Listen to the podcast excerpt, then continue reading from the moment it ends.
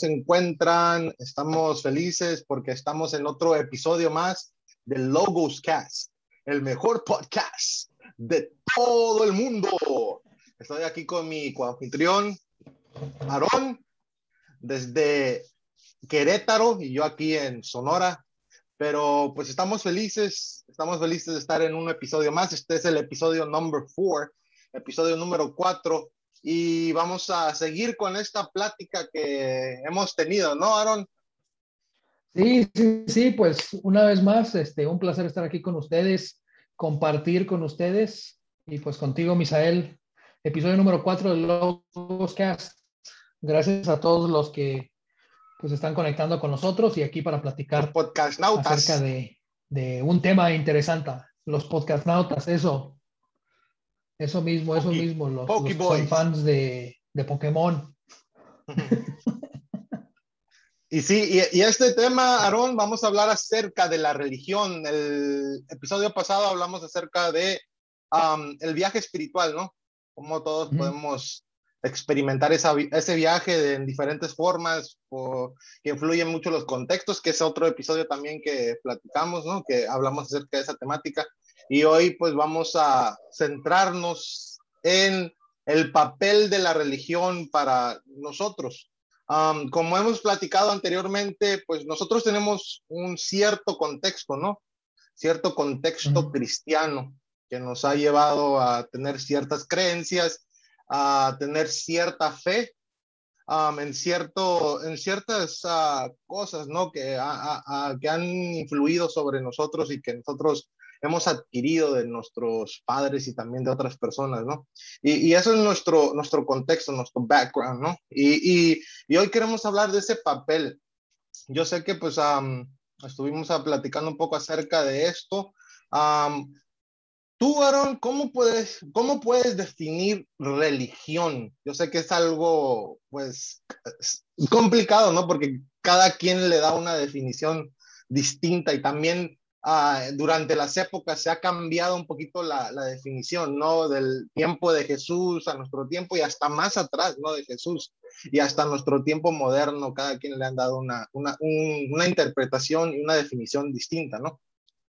Sí, creo que es importante lo que acabas de preguntar, teniendo la persona, yo creo, cuando tú le preguntas sobre religión, cada persona diferente va a tener una idea diferente, ¿no? O un concepto diferente de lo que significa religión, ¿no?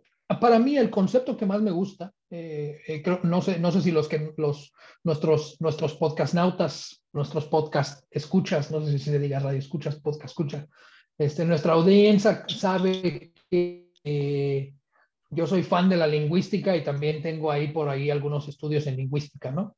Y la palabra religión viene de una, de una raíz latina, de un verbo en latín que es religere, que significa volver a unir, ¿no? O religar en español, ¿no? Religar en español. Entonces, la religión, desde que tiene su, desde su perspectiva este, lingüística, significa volver a ligar, ¿no? O sea, volver a, este, eh, volver a, a, a, unir algo que estaba desunido, ¿no? En el caso de nosotros lo entendemos como la unión entre Dios y el ser humano o de una, de una manera, es en un, en un, aspecto colectivo, pero de una manera, manera, más personal, es la unión de Dios con una persona en particular, ¿no? O sea, esa relación que hay, esa, ese, ese, es este, esa liga, si lo queremos ver de esa manera, entre Dios y una persona. Pero también hay otro concepto, ¿no? Que es una definición abierta, ¿no? De, digamos, de la Real Academia de, de, este, sobre religión. Y simplemente eh, creo que la, la, manera en que, lo, en que lo define la Real Academia es una perspectiva espiritual definida en cierta doctrina o cierto dogma, ¿no? O sea, ciertas prácticas, por así decirlo,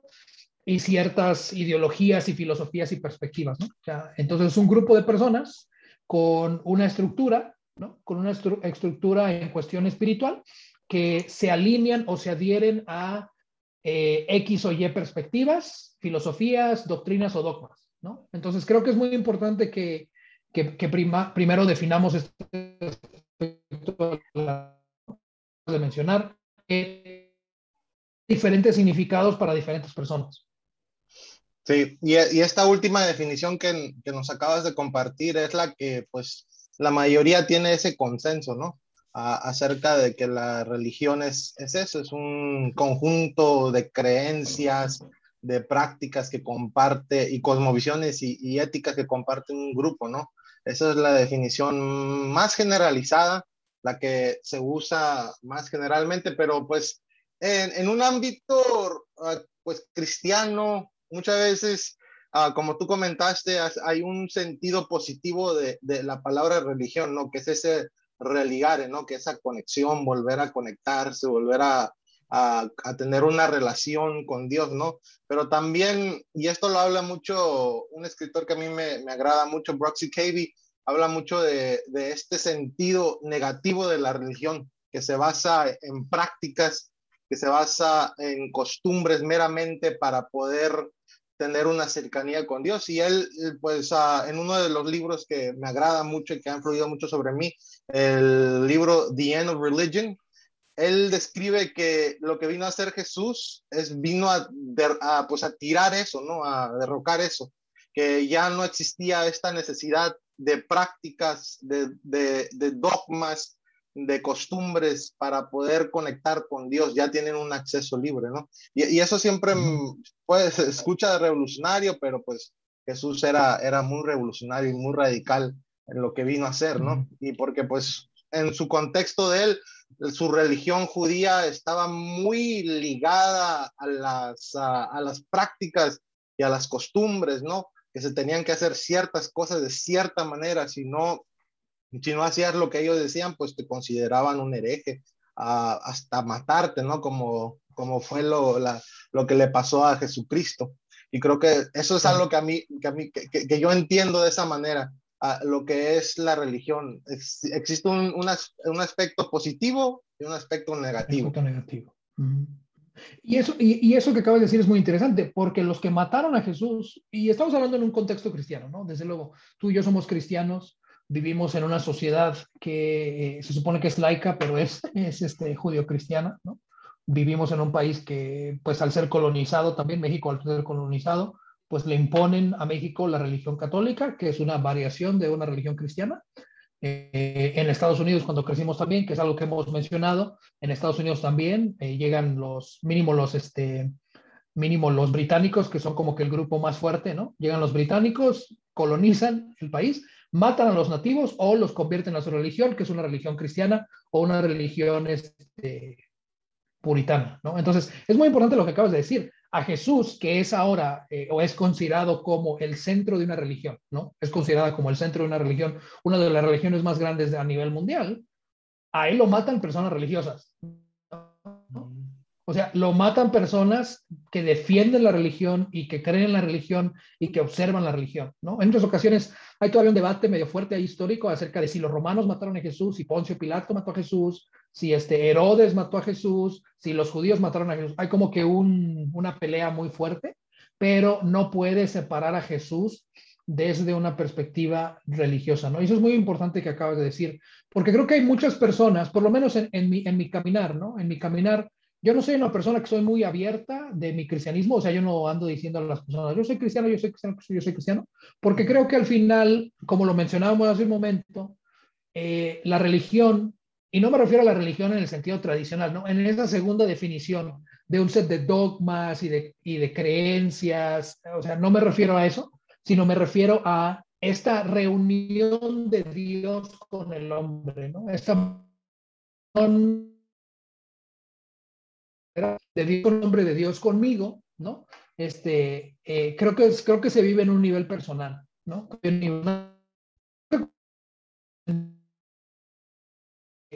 Un proceso que tú estás dando, por eso también he estado yo.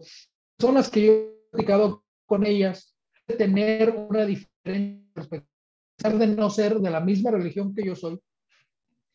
Creo que muchas personas que yo conozco y con las que platico, me, terminan diciendo o me terminan comentando y eh, explicando que eh, ellos también han llegado a un momento de trascendencia a su religión, ¿no? O sea, de que esta religión que, fue, que les fue dada, ¿no? Que les fue dada, o que ellos aceptaron y que aprendieron y, y, y la han estado practicando o la quieren practicar o algo por el estilo, llega un momento donde se dan cuenta que hay que ir más allá, ¿no? Como que creo que por lo menos para muchos de nosotros, al tratar de definir la religión, ¿no? al yo tratar de definir mi cristianismo, al yo tratar de definir mi adventismo, al tratar de hacer eso, inevitablemente voy a tener que ir más allá de esta, de esta, de esta definición de religión. Creo que es algo muy importante recalcar. Sí, y eso es algo interesante. Igual, creo que compartimos uh, esa experiencia en la actualidad que nuestra religión, que es el cristianismo, uh, hemos tratado de, pues, um, de salir de cierto molde, ciertos parámetros que, con, los que, con los que crecimos, ¿no? Que, que nos dijeron, estos son los parámetros, más allá de estos parámetros no puedes ir porque uh, son, es incorrecto, es algo malo, no, no, no, no, que, no cuestiones, no, no camines más allá de esta línea. Pero creo que um, algo que yo he comprendido y creo que también tú lo entiendes así, es que el, nuestro cristianismo es muy complejo y muy diverso. No solamente existe como un cristianismo en el occidente, con ciertas costumbres y prácticas que pensamos que son las prácticas adecuadas, ¿no? Las certezas, que, que, así, así le, llama un, un, autor, las certezas de nuestra fe, que tenemos las cosas claras y las queremos tener así porque nos dan claridad, ¿no? Y nos dan cierta identidad y control sobre las cosas, pero hay muchas cosas que no están, que no, no, no deberían de ser certeras, que deberíamos de, de abrazar el misterio, appreciate the mystery, que, que, es lo divino, ¿no? Que esto es algo que platicamos en algunos episodios anteriormente.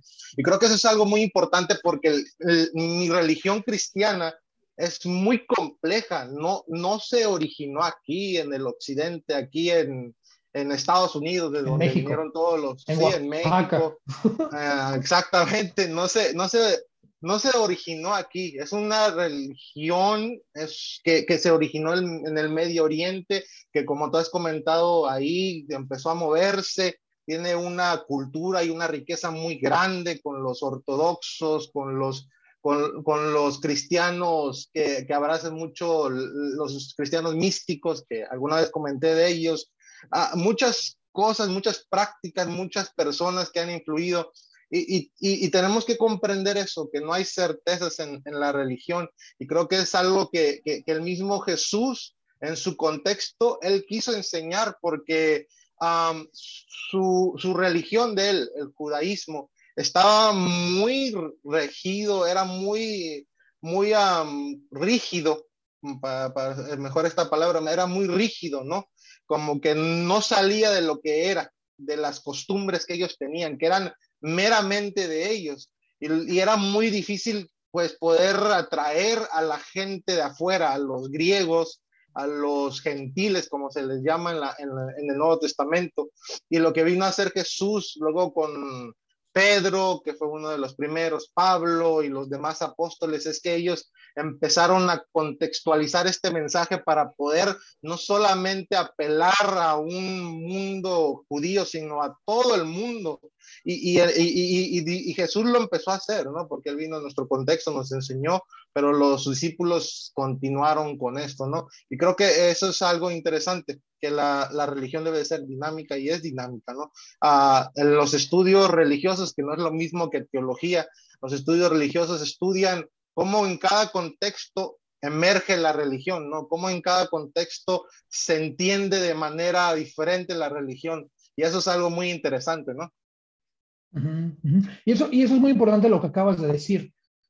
Cuando, cuando uno empieza a definir la, la religión y cuando uno trata de definir la religión, eh, indudablemente se va a topar con diferentes categorías, ¿no? El cristianismo, que es una rama muy grande, tiene muchas, muchas, muchas categorías, como acabas de decir, ¿no? O sea, hay un, hay un, este, hay un Orthodox Christian Church, ¿no? Que está en, en ciertas partes de Europa Oriental. Hay un Ethiopian Orthodox Church, ¿no? O sea, hay, hay, dentro de una religión, entre comillas, ¿no? Dentro de una religión hay muchas categorizaciones, o sea, hay católicos, hay evangélicos, hay protestantes, hay carismáticos, o sea, dentro del cristianismo hay muchas formas de cristianismo, ¿no? Dentro de, inclusive dentro del islamismo hay muchas formas de islamismo, ¿no? O sea, hay, hay, hay, este, hay prophetic Islamism, ¿no? Islamismo profético, hay, hay islamismo fundamentalista, hay wahhabismo, ¿no? O sea, hay, hay diferentes, hay eh, los que, los que hacen jihad, ¿no? Que son los que usualmente este, eh, los, los, los, los tildan de terroristas en diferentes lugares. O sea, cuando tú hablas de religión, hay muchas categorías dentro de una religión. Hay diferentes tipos de judíos, ¿no? Hay diferentes tipos de judíos, hay diferentes tipos de budistas, ¿no? Yo recuerdo en la preparatoria tenía unas amigas que eran, eh, eran, ahí se me olvidó el término, musulmanas. Este, eran musulmanas. Una de ellas era de Palestina y la otra era de era marroquí, una era de Marruecos, otra de Palestina, y el islamismo entre las entre ellas dos era muy diferente, era muy muy diferente el islamismo, ¿no? El islamismo de la Palestina era un islamismo un poco más ortodoxo, más absolutista, ¿no? Más conservador si lo quieren ver de esa manera. El islamismo de la marroquí era diferente, era un poco más abierto, más este más europeo si lo quieren ver de esa manera, ¿no? Entonces, cuando tratamos de definir religión y cuando hablamos de diferentes religiones, como acabas de mencionar, eh, nos vamos a topar con diferentes categorías, ¿no? Hay, hay, hay de mucho y hay de todo. Pero creo que es importante que no nos quedemos en eso. O sea, la religión, y nos referimos a la religión no como un set de dogmas, como un set de doctrinas, un set de reglas, ¿no? De seguir, a observar. No nos referimos a eso, sino nos referimos a la religión como el proceso de religar a Dios, a lo divino, como tú lo entiendas, a la karma, eh, Jesús, Dios, ¿no? Como tú lo quieras entender o como tú lo hayas entendido, tratar de ligar, de volver a ligar a ese, esa, esa persona que tú conoces como Dios y a ti el ser humano, ¿no? En un, en un nivel personal y también en un nivel colectivo, ¿no? Cuando decimos religión nos referimos a eso. Y es muy importante que entendamos que con esta religión, como es un proceso personal, y es algo que hemos mencionado en los otros capítulos, en los otros, en los capítulos, en los episodios anteriores, eh, lo hemos mencionado, acerca de las diferencias que va a haber en el viaje, los diferentes contextos, este viaje espiritual que, como lo mencionábamos, era un viaje que tradicionalmente se entiende como un viaje solo, ¿no? Un viaje individual eh, que en algunos momentos vas acompañado, en algunos momentos no, pero que al final tiene sus diferentes aristas. Entonces, cuando empezamos a hablar acerca de esta definición de religión, ¿no? Cuando decimos definamos la religión, inevitablemente en algún momento tenemos que trascender a eso, ¿no? O sea, tú te llegaste a dar cuenta, creo, creo que también lo has mencionado anteriormente y a los que, los, a, los que siguen a Misael en, sus redes sociales, este, ahí en algunas ocasiones ha subido algunos buenos videos donde explica, ¿no? Cuando dicen, ah, es que la Biblia dice, y al final dice, bueno, eh, hay, hay, varios offshoots del cristianismo que tienen Biblias diferentes, ¿no? La Iglesia Católica tiene una Biblia diferente, ¿no? O no quiero decir una Biblia diferente, a lo que me refiero es, tiene ciertos libros, libros. que otras iglesias no, tiene más libros que otras iglesias no tienen, ¿no? Y otras iglesias que tienen otros testamentos, ¿no? Hay por ahí una iglesia que también tiene su propio testamento, ¿no? Un nuevo testamento de, este, de Jesús, de, eh, ellos entienden que es cuando Jesús vino y estuvo en Norteamérica, ¿no? Entonces, cuando empezamos a analizar esas cosas nos damos cuenta y, tenemos que llegar a la conclusión de que, siendo que hay varias variaciones y varias diferen diferencias, es importante que nosotros entendamos que la religión aunque se vive en una perspectiva, aunque se vive en una perspectiva colectiva, ¿no? La religión se vive de una perspectiva colectiva, porque vamos a grupos, vamos a iglesias, vamos a sinagogas, vamos a templos, vamos a mezquitas, ¿no? Se vive de una manera colectiva. El inicio y el final de la religión siempre es una cuestión personal. Siempre tiene que ser una cuestión personal, ¿no? Personal. Y creo que eso también a nosotros nos invita a saltar a otra, a otra perspectiva de la religión, del papel de la religión y entender la religión como cultura, ¿no? O sea, la religión también tiene un aspecto cultural. Lo que yo les mencionaba, mi amiga, la que era palestina, tenía una práctica cultural diferente y esa práctica cultural tenía una influencia sobre su religión también, ¿no? Y mi amiga, la que era marroquí, que, estaba, que era de Casablanca, creo, ella era de Casablanca, estaba, estaba muy pegada ahí, nomás saltaba el charco y llegaba a España, ¿no? Este, era, era más europea, su, su, su, su, cultura era un poco más europea, estaba más, este, más abierta, ¿no? Estaba más abierta y eso también tenía un efecto sobre su religión. Entonces, creo que después de, de, de mirar esto de la religión, creo que es bueno saltar entonces a decir, bueno, ¿cómo afecta o en qué partes afecta la religión a la cultura? ¿no? Y cómo en algunas ocasiones se ven esas cosas, esas líneas borradas, ¿no? Tú entiendes religión como si fuera religión, pero puede ser que realmente sea cultura, ¿no? O tú a veces entiendes cultura como si fuera cultura, pero a veces se borra y entra como religión, ¿no? Creo que es también importante que, que hablemos un poco acerca de esto, ¿no? Sí, creo que también, pues, es, eso, la, la religión está muy entrelazada con las culturas, ¿no? De hecho, como te comento, el, el Religious Studies, que en muchas universidades uh, dan esta, esta carrera, ¿no? Esta licenciatura. Por ejemplo, en la UNAM la dan y, y, y ahí se especifican estudiar la religi las religiones uh, pues prehispánicas, ¿no? De, de las culturas prehispánicas. Uh, porque la religión no solamente es el cristianismo, como también comentaste, no solamente existe como, no es sinónimo religión, sinónimo cristianismo, no, no es así, sino existen desde que la civilización ha existido a diferentes religiones, ¿no? Como hemos comentado, la gente ha tratado de conectarse con Dios y han, por, por su contexto, por su cultura, han tratado de definir a, a definir a Dios con ciertos nombres, con ciertas características que ellos han visto con la naturaleza. Es su forma de cómo ellos han, han tratado de interactuar y, y, relacionarse con Dios, ¿no? Y lo, y lo, han hecho en su idioma, en su contexto y todo eso. Y, y todas las, la, si, si, lo, entendemos en, en, todos los tiempos han tratado de, de, de, de, emerger ciertas religiones, ¿no? Para poder comprender al divino. Y, y pues también nosotros, uh, nosotros somos cristianos, yo me considero cristiano, y nosotros pues tenemos ciertas cosas que, que, que nos han llevado a tratar de relacionarnos y comprender a, al divino, ¿no? Al, al, al, creador.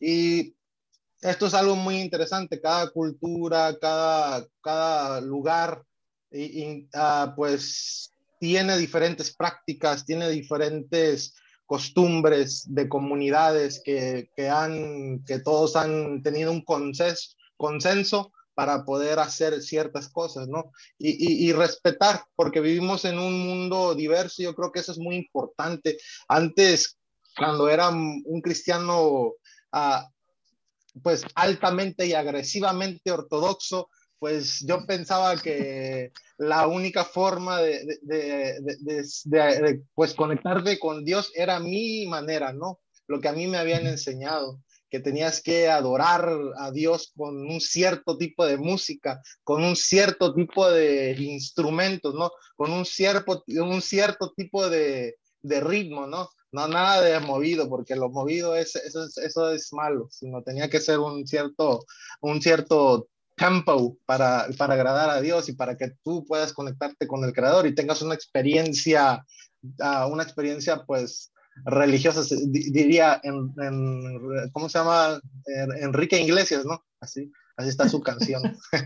Sí, casi, Aquí, casi, una experiencia religiosa. Sí, name dropping, name dropping. Y, y sí, y, y, así es, o sea, eso como, como tú comentaste, es muy importante entender la cultura y la religión Um, como dije, es totalmente diferente religious studies que teología. Es algo que yo antes no, no, entendía muy bien. Nosotros como teólogos estudiamos la, la religión cristiana específicamente, ¿no?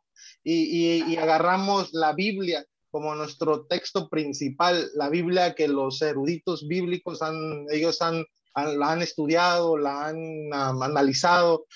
necesitamos de los eruditos para que nosotros como teólogos a, a, agarremos el conocimiento que ellos nos han dado para poder entonces, pues de manera sistemática, pues organizar eso, ¿no? Pero los que estudian uh, religious studies, ellos estudian, pues es más broader, más, más grande su, su, su, um, su, su, pues, su, estudio, ¿no? Porque ellos estudian cada, cada lugar, son, estudian más el lado antropólogo, de antropología, ¿no? Uh, uh, estudian el lado más humano, cómo, cómo, cómo surgió esta religión, cómo es parte de su cultura. Y por eso, como, como comenté hace ratito, pues uh, cada quien estudia una, una religión en particular. hay personas que son que, que de religious studies que se concentran en el Islam, que se concentran en religiones prehispánicas y, también hay muchos que se concentran en, la religión cristiana, ¿no? Y, tenemos que entender todo eso porque es parte de la vida, no nos podemos mm, pues de, desligar de la religión y la cultura, ¿no? Que existe continuamente en nuestra vida. Sí, exacto, exacto. Y algo que acabas de, mencionar es algo importante, ¿no? Cómo desde la perspectiva de estudios religiosos o estudios de religión, eh, cómo esos estudios de religión eh, entienden el aspecto humano de la religión. Y eso es muy importante. Lo dijimos nosotros la vez pasada, lo mencionamos nosotros la vez pasada. A nosotros la Biblia y los escritos, eh, los escritos este, sagrados, ¿no? Los, los sacred texts de cada religión, de cada perspectiva religiosa, no nos llegan por fax de parte de Dios, ¿no? O sea, ninguno de esos escritos nos llega por fax.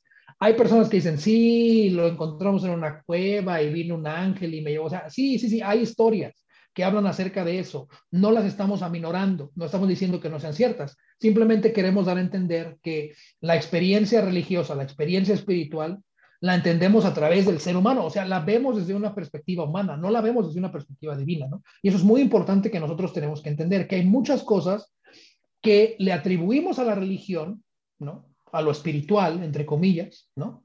Que no tiene nada que ver con, con la religión, ¿no? Tienen que ver con un aspecto cultural. Déjenme darles un ejemplo, ¿no? Ustedes saben que muchas, muchos países cristianos, inclusive nosotros aquí en México y Latinoamérica también a morir, eh, sabemos que hay personas que nos escuchan en Argentina, les mandamos un saludo a nuestros podcast nautas argentinos por allá, Creo que también en, el Ecuador hay por ahí algunos, en Chile también ha habido por ahí unos que nos han llegado según las, los mensajes y las métricas del podcast. Les mandamos un saludo, hermanos sudamericanos, un abrazo desde aquí hasta allá.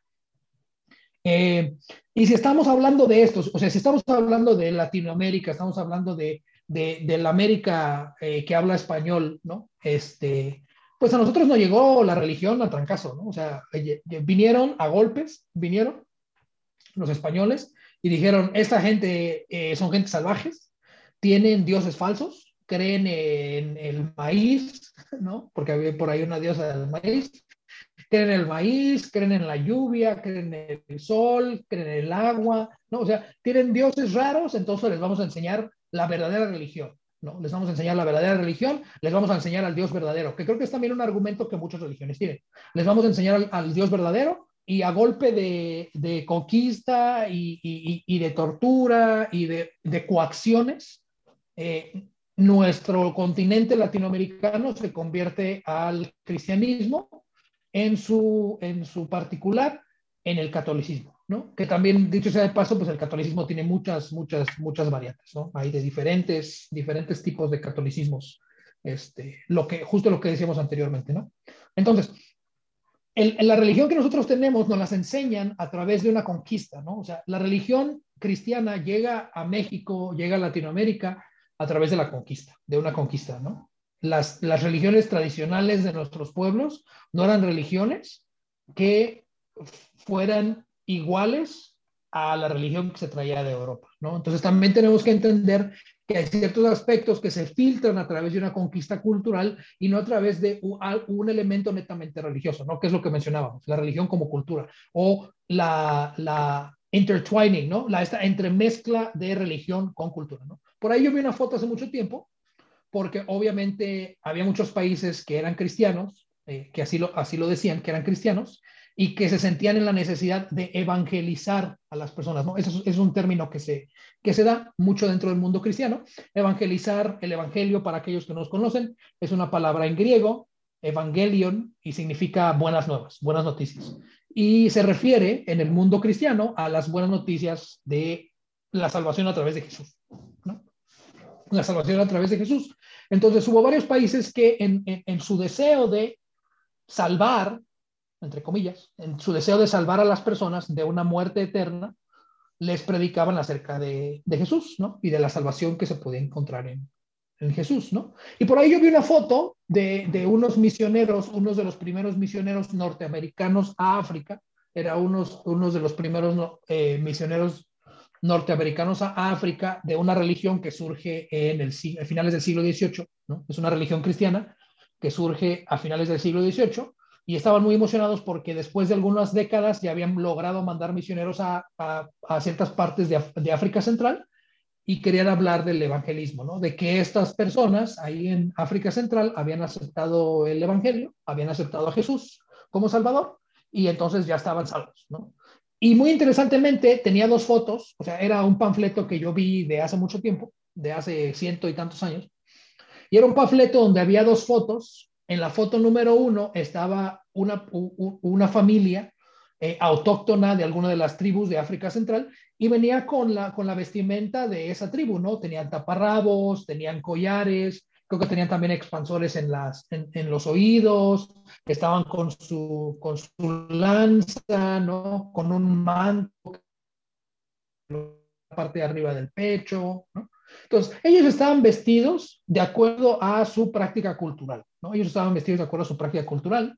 Y eso decía, decía la foto que estaba ahí que hablaba acerca del evangelismo en, ese país, en, África Central, y decía, antes de conocer a Cristo, ¿no? Y venían así vestidos de una manera tradicional de su pueblo, de su tiempo, y en la otra foto decía, después de conocer a Cristo, y ahora ellos estaban vestidos, la misma familia, el hombre vestido con traje, con corbata, con saco, la mujer, la esposa con un vestido, había una niña por ahí también con un vestido, el otro niño con una corbata.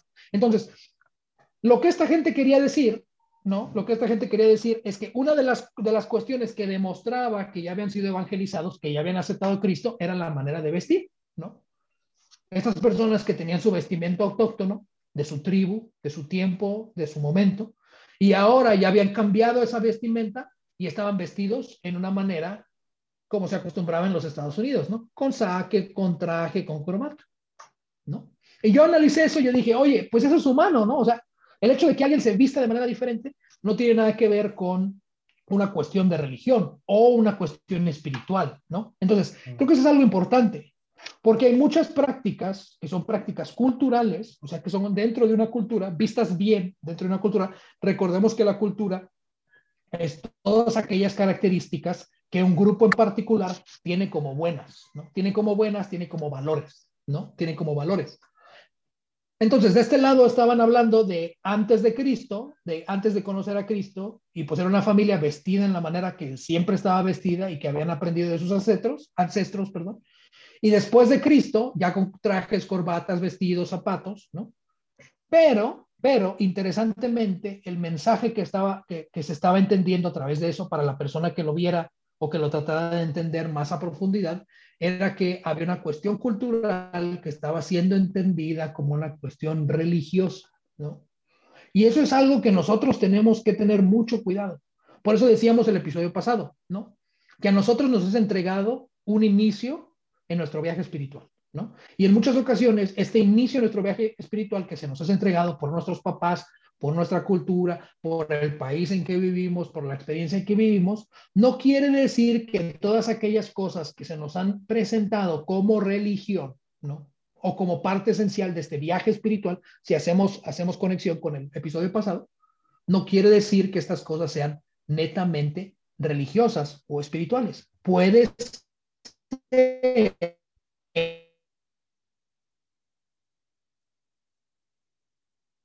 que nosotros estemos poniéndole peso y estemos poniendo práctica alguna situación que es cultural cuando no tiene nada que ver con lo espiritual, ¿no? Con lo espiritual. Sí, y creo que eso es algo muy importante que, que deberíamos de analizar y entender, porque creo que como cristianos, en mi cristianismo, personalmente creo que es, es un límite que yo, que yo cruzaba mucho, ¿no? Como dije hace ratito, que pensaba que, las certezas que yo tenía, uh, mi ortodoxia, mi cristianismo era, era muy agresivo, ¿no? Que quería, quería uh, pues, que la gente conociera a Dios y que el Dios que yo entendía con las formas y las prácticas que yo, que yo, que yo pues tenía como, como divinas eran las que las personas tenían que hacer para poder tener una conexión con Dios, para poder tener como nosotros los cristianos entendemos salvación, ¿no? Y poder salvarse de, de, de, esta muerte eterna, que como cristianos nosotros pues tenemos este, este lingo, esta, esta, este tipo de, de palabras que usamos mucho, ¿no? Y creo que algo que estaba viendo hace ratito uh, en TikTok, because chavo ruco, por eso yo, yo, yo veo mucho TikTok. estaba viendo un video de, de, un muchacho de cristiano, ¿no? Eh, de Estados Unidos, evangélico, que pues él de cierta, en cierta manera está muy adoctrinado y, y él llorando pues casi de manera muy dramática quería con, su con el, fuego y su celo cristiano, decía, por favor, tenemos que hablar a la gente de, que, de, que, de, Jesús, porque viene, si no, la gente se va a quemar eternamente en el infierno y lo tenemos que hacer, porque si amas a la persona, vas a compartirle a Jesús y, la manera correcta para, para poder ser salvo. Y pues eh, al decir eso, el contexto era pues su manera, ¿no? Su manera que él ha aprendido, que tiene que practicar sus, las costumbres y los dogmas que él tiene como, como verdad, ¿no? Y, y, la mayoría de los comentarios en ese video, pues eran, ¿por qué estás llorando? Oh, ¿Me das miedo? Ah, ¿Por qué estás tan intenso? Y, y comentarios así, ¿no? Que en vez de que apelen a la persona, como que estaban como espantados, ¿qué onda con este tipo? ¿Por qué está tan intenso? intenso? ¿Por qué llora tanto? ¿Por qué, ¿Por qué lo dice así? O sea, él en su rol está adoctrinado, muchas veces nosotros hemos estado así, muchas veces tenemos ciertas cosas y pensamos que es de vida o muerte y queremos imponérselas, queremos enseñárselas a las personas de una manera muy agresiva, ¿no? Ah, por, en, nuestras ganas de, de, que, la persona, que las personas entienden, que, que, entiendan, perdón, entiendan de que esto es lo correcto. Creo que eso es algo que nosotros como cristianos muchas veces caemos y otras religiones también lo hacen, caen en eso, ¿no? Caen en, en ese círculo vicioso que queremos pues obligar a las personas a que sean de una cierta manera, que, que sean como nosotros somos y queremos que sean para poder pues tener salvación, poder salvar sus almas. Y creo que eso es, eso es muy común de nosotros como cristianos. Y, y, entender, como tú dijiste, que, que la religión Surge en, en, cada contexto cultural, ¿no? En cada lugar de manera diferente y, respetar eso. O sea, yo soy cristiano, yo he entendido que no tengo que ir por la vida diciendo que conviértete. Cuando yo veo, por ejemplo, un, un, un budista, no, no, no, no, no tengo este impulso de querer controlarlo e imponer mi, mi cristianismo a él, sino lo que yo he aprendido hoy en día y, lo, y es lo que, la manera que yo vivo es tener curiosidad de cómo esa persona, no entiendo, no sé mucho del budismo, tener curiosidad y preguntar cómo tú te relacionas con Dios. Esa curiosidad de acercarse, creo que en ese momento hay una conexión mucho más poderosa porque estás intentando pues entender cómo, la, cómo diferentes personas interactúan y se relacionan con lo divino, ¿no? Y creo que hay un crecimiento espiritual mucho pues, mejor y también hay una riqueza en eso algo que te, que, te, que te da en sí, eh, pues internamente una paz mental más plena, ¿no?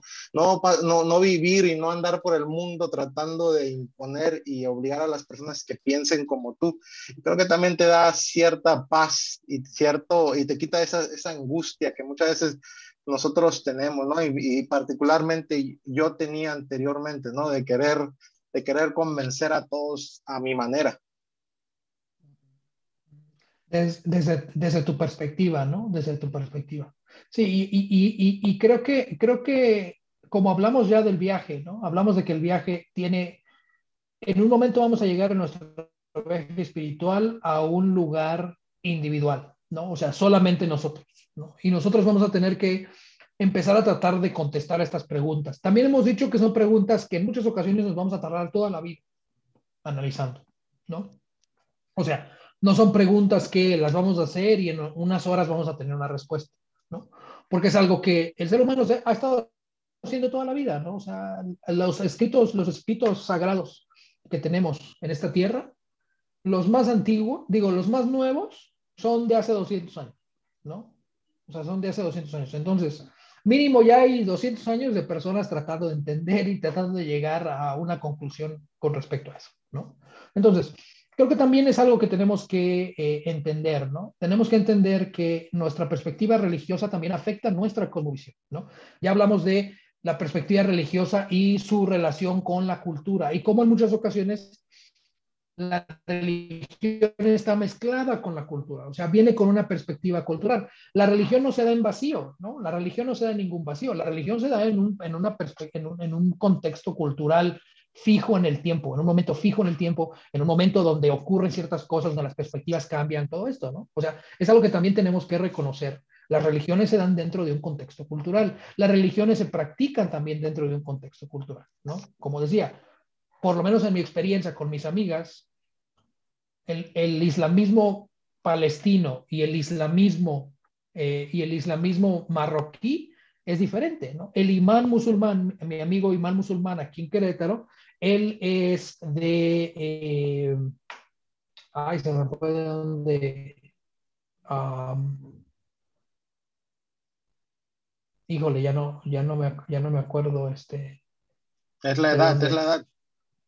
Es la edad ya, ¿verdad? Es, es, es, es, la, es el horario, es el horario. A ver si ahorita me acuerdo. Pero es muy interesante porque también cuando hablas con él, pues, pues su perspectiva del islamismo es diferente, por lo menos diferente a la que sería de una persona de Irán o Irak, ¿no? Hay por ahí también otro amigo que es, es eh, ellos no tienen pastores, ellos no tienen como que maestros, pero es uno de los líderes de, de la religión Bahá'í. Él es eh, de, de, de, de Irak, del antiguo reino persa.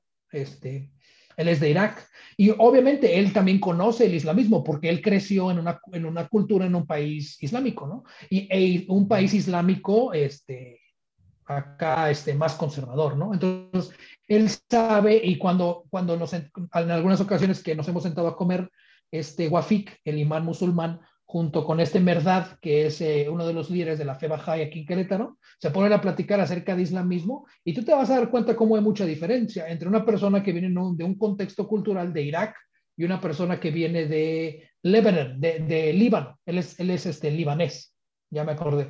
Él es de, de, de Líbano, entonces es diferente la perspectiva de un libanés en cuestión de, de un y aquí, que ni siquiera es, que ni siquiera es musulmán, que es Bahá'í, ¿no? Pero que creció en un país con una cultura este, musulmana, ¿no? Islamista. Entonces, es muy importante también entender eso, o sea, que, que, la, que la, perspectiva cultural y, y los, y las, las perspectivas culturales dentro de esta religión también van a afectar nuestra cosmovisión, ¿no? O sea, recordemos que la cosmovisión es la perspectiva de vida de una persona, la manera en que ven la vida y la manera que la entienden, ¿no? Y la manera en que entienden lo que pasa alrededor de ellos, ¿no? Entonces, también hay una relación entre la religión y la cosmovisión, ¿no? O sea, la manera en que tú y yo entendemos el mundo tiene que ver con un aspecto religioso y también tiene que ver con un aspecto cultural, entre muchos otros aspectos, ¿no? Hay cuestiones de educación, hay cuestiones familiares, o sea, hay muchos otros aspectos. Pero dos aspectos importantes que tenemos que recalcar aquí es que la manera en que tú ves la vida y la manera en que tú entiendes la vida también tiene que ver con la manera en que tú entiendes y vives tu religión. Y es algo que tú acabas de mencionar. Si tú ves que hay un infierno al cual todos estamos destinados, ¿no? Si tú ves que hay un infierno al cual todos estamos destinados, porque todos somos malos y todos somos pecadores, pues tú lo primero que vas a hacer es vas a vivir estresado y ansioso, ¿no? porque en tu mente vas a estar pensando, pues que como, como no eres bueno, ¿no? Como no eres bueno, en algún momento te vas a ir al infierno, ¿no? Y te vas a morir. Y dependiendo qué perspectiva cristiana tengas, pues el infierno puede ser esto de Dante, ¿no? De Dante Alighieri, que escribe su, su famoso libro de la Divina Comedia, ¿no? Y que habla acerca del infierno y de los diferentes niveles del infierno y qué es lo que ocurre ahí, pues es un lugar de tormento eterno, ¿no? Que también, interesantemente, aquí pausa, este, pausa literaria. Si no han leído la Divina Comedia, léanla, porque eh, Dante Alighieri, al escribir la Divina Comedia, estaba presentando la perspectiva de su tiempo. Recordemos que en ese tiempo el país de donde, de, donde él era, que es, es, Italia, este, era la superpotencia, era la que controlaba el mundo, básicamente. ¿no? Entonces, al ser él de la superpotencia y al escribir ese libro que habla acerca del infierno, de los diferentes niveles del infierno, de las diferentes cosas que pasan en el infierno, eh, en un momento medieval, él da a entender a las personas la perspectiva que se tenía de su tiempo del infierno, ¿no?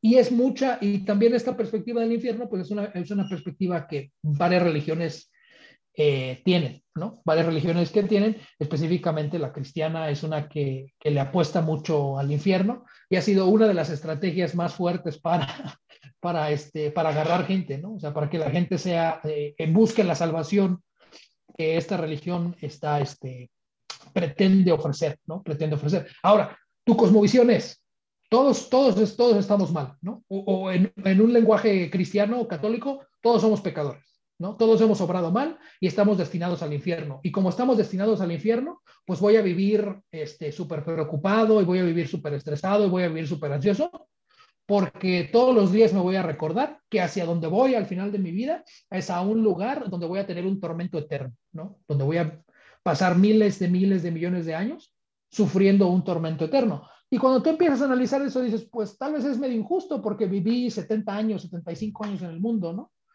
Y de esos 75, pues digamos que 60 me porté mal, ¿no? O sea, digamos que 60 en, en, compendio me porté mal. ¿Por qué habría de pasar una eternidad, miles de millones de años, por siempre, sufriendo por algo de 60 años? Lo lógico es, pues paso 60 años sufriendo y de ahí ya listo, ¿no? Como que se, se hace algún arreglo y órale, a, a disfrutar, ¿no? Entonces, nuestra cosmovisión, perdón, nuestra religión va a afectar nuestra cosmovisión, la manera en que vemos la vida, la manera en que entendemos lo que pasa alrededor de nosotros. Y eso también va a hacer que tomemos decisiones y que hagamos decisiones de, la manera en que entendemos la vida a partir de nuestra religión, ¿no? Que es algo que tú mencionabas. Si yo veo que le tengo que andar diciendo a todos que son pecadores y que están mal y que se van al infierno, y les ofrezco algo para que se salven, pues eso es lo que voy a hacer.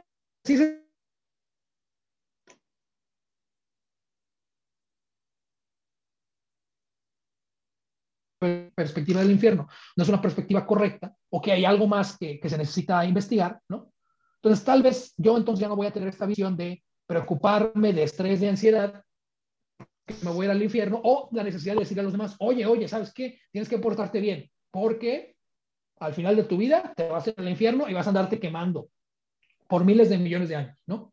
Entonces, creo que es algo que también tenemos que entender. Nuestra religión dicta la manera en que percibimos el mundo y la manera en que vemos las cosas alrededor de nosotros. Entonces, también es muy importante que analicemos nuestra religión, ¿no? Que analicemos nuestra religión, analicemos cómo afecta nuestra cosmovisión para entonces tratar de hacer un cambio o mínimo echarse para atrás y decir, a ver, a ver, a ver, a ver algo aquí está medio raro, algo aquí no cuadra y hay que analizarlo y hay que repensarlo, ¿no? Que es como acabas de mencionar, que es algo que tú en un momento tú llegaste a hacer o lo estamos haciendo, ¿no? Sí, creo que todos tenemos que llegar a este momento de, ser honestos y reconocer ciertas cosas, ¿no? Autoevaluarnos, como tú mencionas, autoevaluar nuestra religión, porque sí, como hemos comentado en este, en este episodio, la religión está muy entrelazada con nuestra vida, con nuestra cultura, con lo que nosotros somos, con la manera en que interactuamos con las personas y nuestra filosofía, ¿no? De, de, de, de nuestra vida. Y, y tenemos que entender que nosotros, yo, Misael, estoy limitado. No tengo todo el conocimiento, no tengo todas las cosas claras, no tengo absolutos eh, y yo, yo entiendo las cosas como hemos hablado en episodios ah, anteriores, entiendo las cosas con, con, con, mi contexto, con lo que yo he adquirido, que, que, que, que algo que, también quisiera recalcar es que no, no estoy, yo, yo no estoy, ¿cómo se llama? No, no estoy infeliz, no estoy como denigrating, de, de, ¿cómo, se le, ¿cómo se dice en español? Denigrating, como que haciendo eh, menos, ¿no? haciendo menos. Denigrando, haciendo menos lo que yo he recibido, ¿no? Es, es lo que yo he recibido, lo entiendo, lo acepto, lo, pues es, es, lo mío. si yo estuviera, como dije en otra ocasión, en otro lugar, fuera otra, otra cosa, no en otro continente, me hubiera conocido lo divino de otra forma.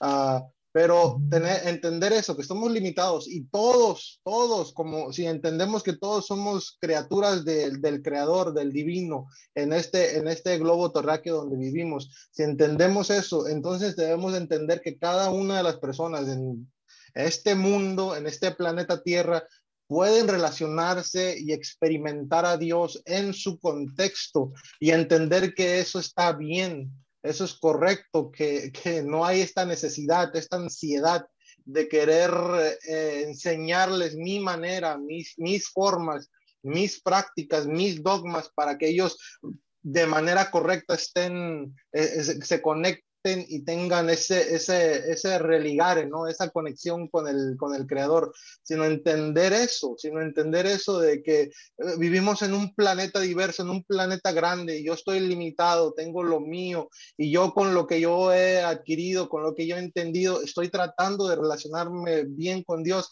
Y como en una plática que tuve con mi esposa caminando, Ah, yo creo que la manera en que realmente nos, nos relacionamos con Dios, y esto lo saco de, de lo que dice Juan en, en, las epístolas, realmente conocemos a Dios, es en la manera en que nos relacionamos y amamos a las personas que nos rodean, porque ahí el mismo Juan dice, tú no has visto a Dios, tú no lo has tocado, no es, no es algo que puedes palpar, tú crees por fe que ah, existe un creador, pero tú no lo has tocado, tú no te relacionas de manera, pues, ¿cómo se llama? Tangible con él. ¿Con quién sí te relacionas de manera tangible? Con los que te rodean, con tu, con tu prójimo, con las personas que están alrededor de ti, con esas personas. Al tú relacionarte con esas personas, estás relacionándote con el mismo Dios estás empezando a tener una relación con Dios. Si amas a tu prójimo, ahí dice, así dice Juan, ¿no? Si amas a tu prójimo, realmente amas también al Creador. Y creo que yo personalmente en mi cristianismo es la forma en que yo me relaciono con ese Creador, con ese, esa es mi religión, ¿no? La manera en que yo me reconecto con lo divino al relacionarme con las personas, con las personas que realmente veo a diario, con las personas que realmente puedo tocar, que puedo relacionarme de manera tangible, creo que eso es algo muy importante y entender eso creo que hace eh, una gran diferencia en nuestra, en nuestra vida, ¿no? Es importante. O sea, nuestra experiencia es personal, es individual, ¿no? Eso es lo que hemos recalcado desde el inicio. El hecho de que tú tengas una experiencia similar a la de otro no la hace igual. Y no la hace el patrón tampoco, ¿no? No la hace el patrón. O sea, eso no quiere decir que la relación que tú tienes tiene que ser la misma que la que yo tengo. Puede ser, porque no hay contextos iguales, ¿no? Hay contextos similares, pero no hay ningún contexto igual, ¿no? Entonces, es importante recalcar eso. Y número dos, es importante entender también que la religión tiene sus límites. La religión tiene sus límites. ¿Por qué? Esto es algo que cuesta mucho trabajo entender dentro de los círculos, porque en algún momento se llega con un grupo de personas. Experiencia con un grupo a darse cuenta que la, que la religión, perdón, eh, sea cual haya sido la, la religión que, a la cual ellos hayan estado suscritos o hayan sido miembros de, llega un momento donde se dan cuenta que la religión te sirve como algo inicial, pero no te sirve como algo hasta el final, ¿no? Por esto mismo que hablamos, el bien es, individual. De hecho, hay, hay un momento en, el Nuevo Testamento donde Jesús habla acerca de esto. A mí me encanta el, el, personaje revolucionario de Jesús, ¿no? Ahora lo pintamos como un señor ahí medio, medio europeo, con cabello rizado, medio, medio güero, rubio, con una barba larga, con una nariz afilada, con, con, con rasgos con rasgos que ni siquiera le pertenecen, ¿no? O sea, Jesús era una persona del cercano Medio Oriente, no era un europeo. ¿no? Entonces, hasta nuestra perspectiva de Jesús, ah, sí, Jesús tenía un manto súper blanco y súper limpio y tenía aquí una cosa como que de, de, de, mis universo de color rojo o de color azul, dependiendo quién lo pintara, ¿no? O sea, como que, como que vemos a, Jesús como este personaje ahí pintado, este, entendido desde esa perspectiva, ¿no? Y no lo era, ¿no? No lo era, era un personaje revolucionario, o sea, el hecho de que lo hayan matado, y, sin meterse en el debate de quién lo mató, sin meterse en el debate de quién lo mató. El hecho de que no lo hayan matado, eso te dice qué tan, qué tan subversivo era, qué tan insurgente era el personaje de Jesús, la persona de Jesús. Y hay un momento muy interesante en el Nuevo Testamento, en el Evangelio de Juan, donde él habla con una mujer que en su cultura, y es muy importante, es, es, como que uno de los puntos que yo quiero hacer, que en su cultura no debería de estar hablando con ella, ¿no? Porque recordemos que la, en la cultura judía, por lo menos desde ese tiempo, los judíos por cuestión de contaminación, recordemos que en el día de hoy eh, hay, cambian las leyes un poco, pero si hay algún judío ortodoxo por ahí que esté escuchando o alguien que tenga conocimiento de los judíos ortodoxos, pues van a saber que ellos tienen algo que es kosher, ¿no? Eh, y, lo kosher es aquello que ha sido aprobado por su rabino de acuerdo a las leyes y las enseñanzas del Torah, que es el Antiguo Testamento para los cristianos, ¿no? Entonces, Jesús crece en una religión kosher, ¿no? Había cosas que no hacía, había cosas que él no comía, porque había ciertas prácticas culturales que hablaban acerca de la contaminación ritual, ¿no? O sea, tú no podías tocar a una mujer eh, eh, en cierto tiempo del mes porque eso te, te contaminaba ritualmente. No podías comer cierta cosa porque eso había contaminación ritual. Tú no podías hacer cierta cosa, no podías salir del país y luego regresar y hacer tus actividades porque había contaminación ritual y tienes que hacer ritos de purificación, ¿no? Entonces, había ciertas cosas que Jesús practicaba como un judío de su tiempo.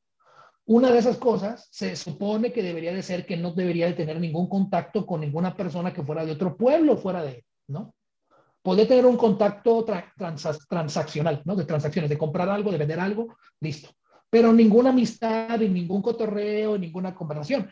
Y hay un momento en el episodio, en el capítulo 4, episodio 4, ya estoy pensando en podcast, este, en el capítulo 4 de este, del Evangelio según San Juan, donde se topa con una mujer que no es de su pueblo, que no es de su religión, que ritualmente era, considerada una mujer que no debería de, conversar con ella, ¿no? que no debería de conversar con ella, a Jesús le vale, ¿no? Ese es un ejemplo de, una práctica cultural que se entendía como religiosa, ¿no? No lo era, no era una práctica religiosa, era una práctica cultural, él avienta por la borda, habla con la mujer, y tiene una conversación muy interesante sobre religión. Y si ustedes eh, les gusta leer eh, la Biblia y les gusta leer el, el, Testamento, ahí en el capítulo 4 de Juan lo van a encontrar. Y él habla con este, él habla con ella y le dice, problemas técnicos, este, él ah, habla y le dice, todo bien, todo bien, no pasa nada. Todo bien, todo bien, este, no pasa nada, síguele, síguele. Eso.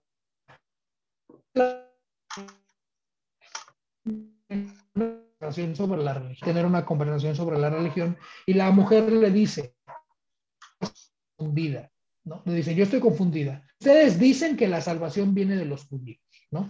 Y a nosotros, de también, era como que era un tipo de, judaísmo medio raro, ¿no? El de la mujer, era samaritano, ¿no? Entonces, esta mujer que tenía muchas similitudes con los judíos, pero no había exactitud en su experiencia religiosa, había similitud, no exactitud, esta mujer le dice, yo estoy confundida, porque ustedes dicen que así debe de ser y acá me dicen de esta manera. Y ustedes dicen esto y acá me dicen esto.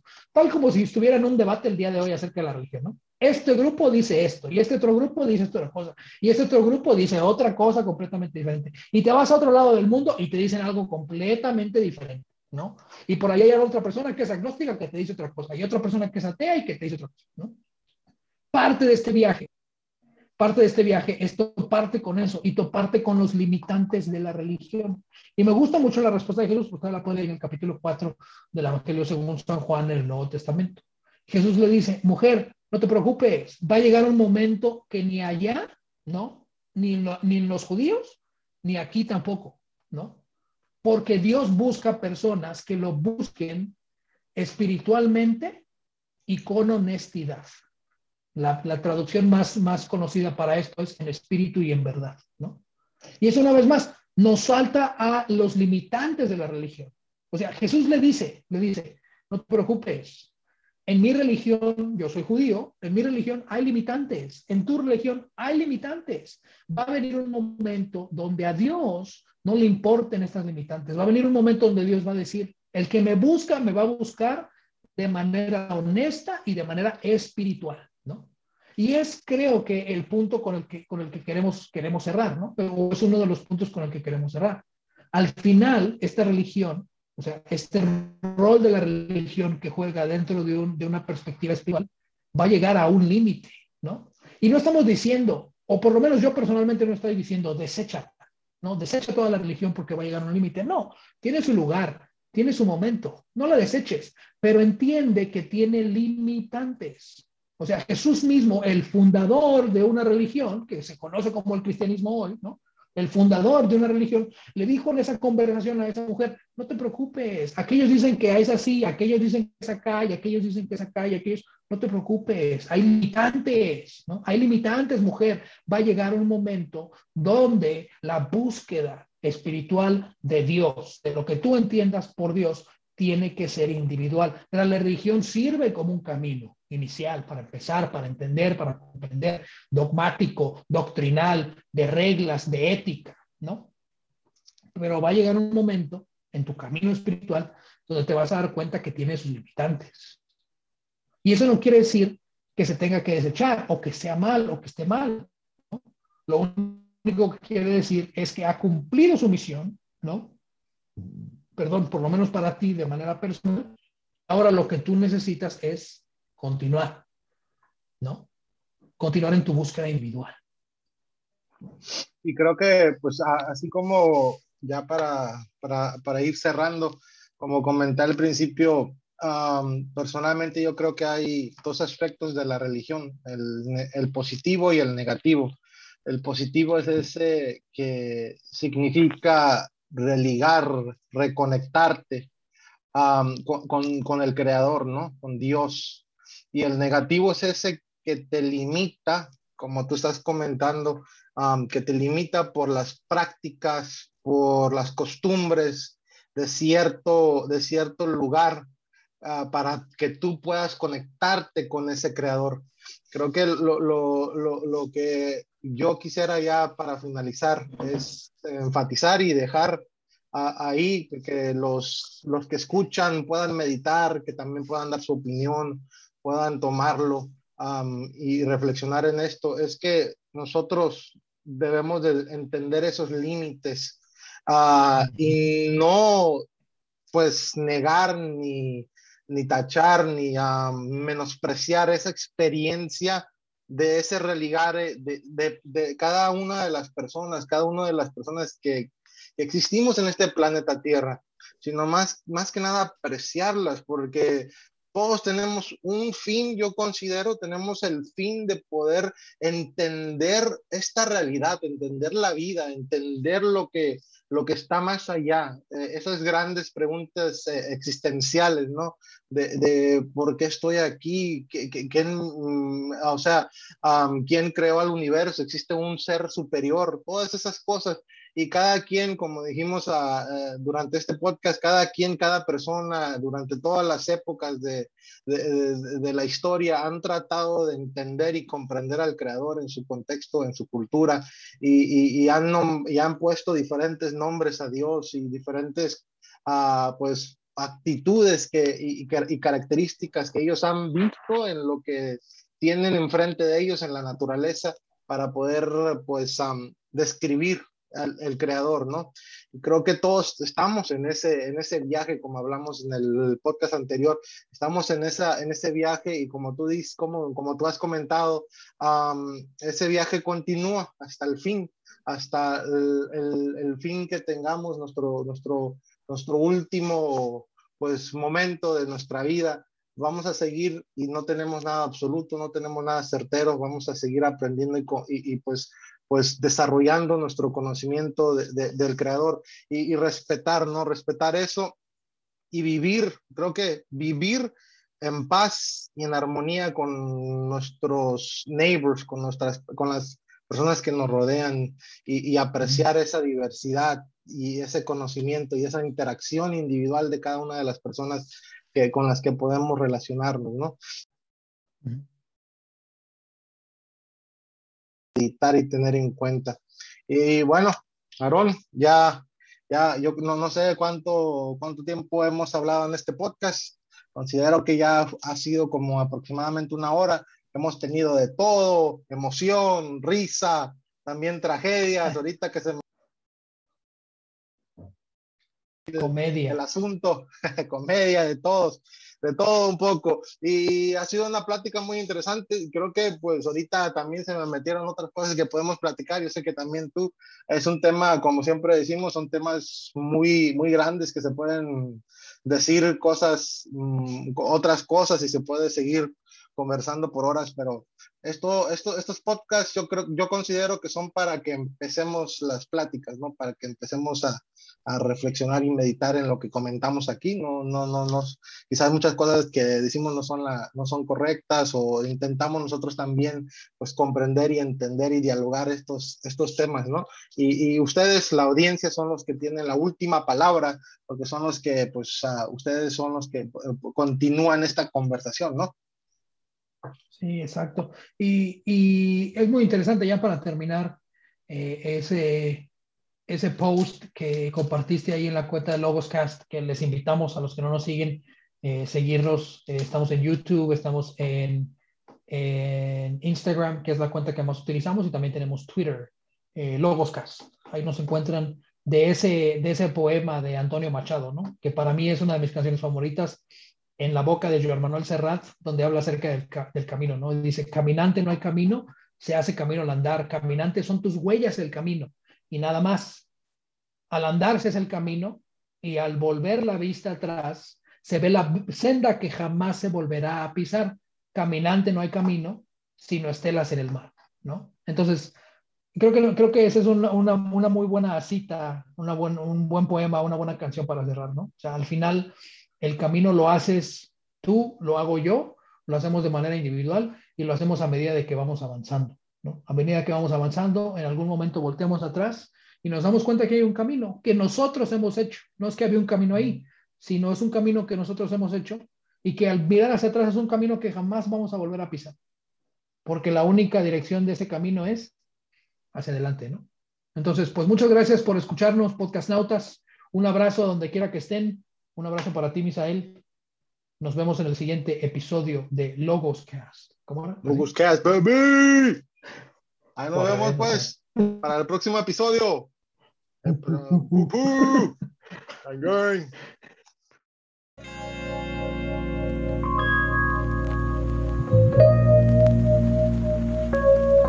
Teach me how to love. You. Teach me how to love like you. Cause I wanna know how to love like you.